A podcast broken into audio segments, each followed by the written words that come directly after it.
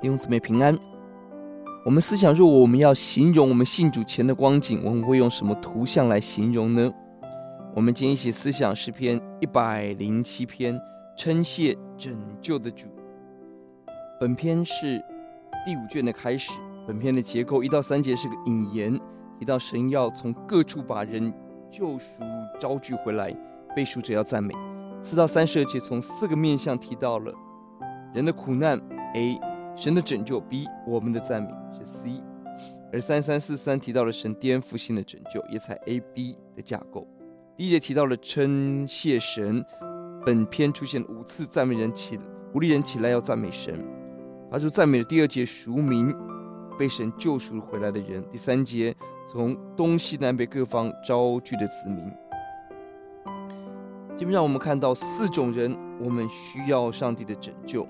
第一种人，四到九节是迷路的旅客、漂流者；四到五节是苦境找不着诚意，又饥又渴；六到七节苦境中呼求神拯救，正确路找着可以居住的地方。第九节解我们的渴，因此第八到第九我们要起来赞美称谢。这可以指以色列人被掳没有家园，神引导回家；更指新约的信徒，我们有天上的家。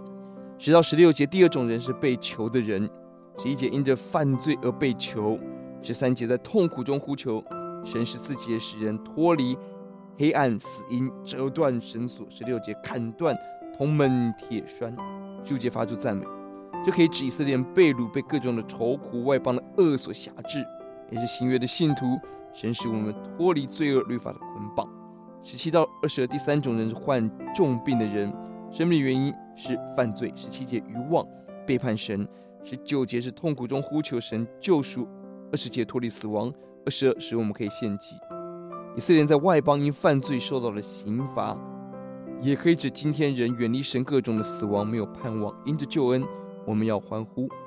二十三到二十七是第四种人，航海遇难的人，这里强调人的渺小，人所经历的二十四节奇事是落入大海。